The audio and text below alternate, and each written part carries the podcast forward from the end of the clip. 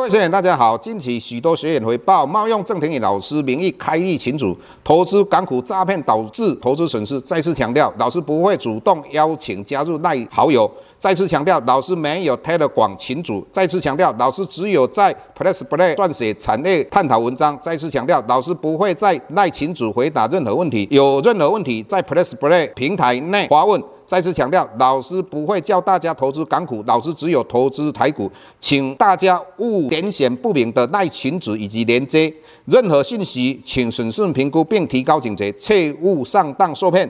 郑重呼吁，请勿盗用郑庭宇老师本人名义发文，冒用他人名义发文，以触犯伪造文书罪，请勿以身试法。接下来本周影片开始，各位大家好，又到我们本周解大盘的时间。那老师一直认为说中秋节之后台股有行情哈，但是因为在中秋节期间看到恒大事件哈，那影响到香港的股市、美国的股市。那事实上，美国的股市是因为恒大事件所影响而大跌呢？我认为不是哈。那最主要就是说，美国在跌了一千点的之后，他会考虑到说，美国联准会哈，他要公布 FOMC 的会议记录以及他们的有关于举债上限的已经要快要到期。那这两个当然会让投资人有所恐惧哈。那当然，这个美股也涨多的回档修正是一个很正常的。那结果我们看到 F OMC 的会议记录公布之后，美国联准会主席鲍尔他有讲到，考虑十一月份的话可能会缩减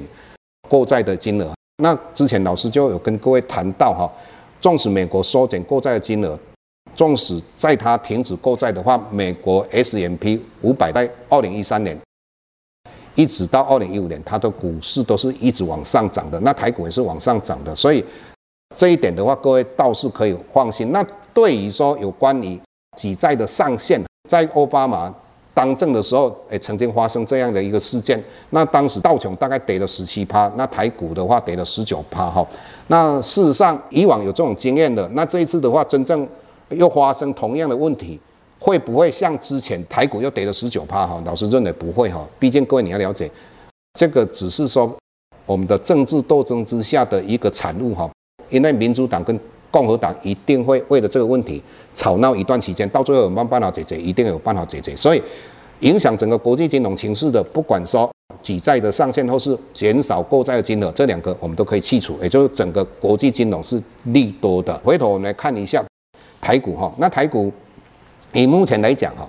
那当然，成交量如果能够来到三千五百亿到四千亿的话，那对大盘往上攻是比较有利的。那我们来看一下外资最近的一个买卖超的状况哈。那它在现货里面十九天大概呃卖了六天而已。那卖了六天里面，当然有就是我们在本周的星期三，它卖了三百五十四亿。那里面最主要是金融股哈。那当然就是我们刚才讲到的，因为它不知道。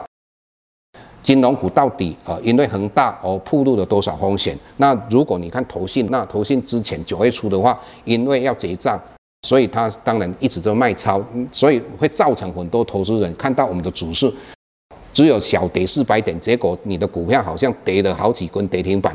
那但是你看这九天以来，投信只有一天卖超，八天是买超的，而且买超的金额还算不小。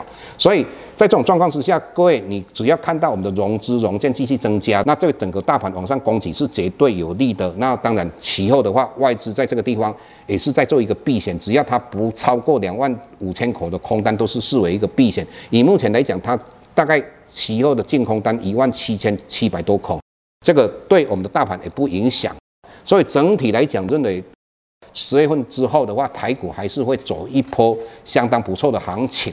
那当然，我们在选股方面这一段期间，我认为风力发电里面的话，有一些个股，你们可以注意到。再来，苹果概念股，你也可以注意一下，有关于 USB Four 啊，就是我们现在高速传输的相关的个股。那我们在 PressPlay 有跟各位稍微提到。那最重要的就是我们看到最近的永德股票非常的强势，为什么？因为它的业绩好。